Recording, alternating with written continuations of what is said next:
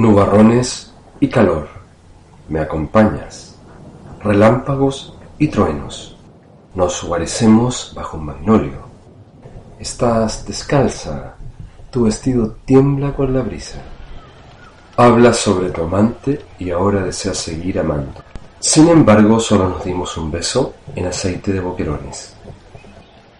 Si se promete en su mirada una hermosa recompensa, dinero para pintar un mes entero. La busqué por todas partes. Ella no llegó a la cita. Por cierto, antes y después representó su papel con total convicción.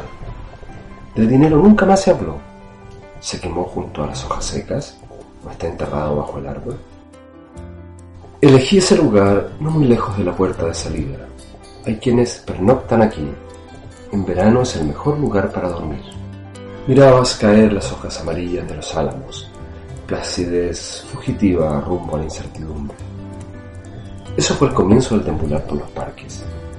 Dormíamos mejor que en una casa con termitas. Los mosquitos no hacían mucho daño. La brisa nos traía el alivio y el sueño.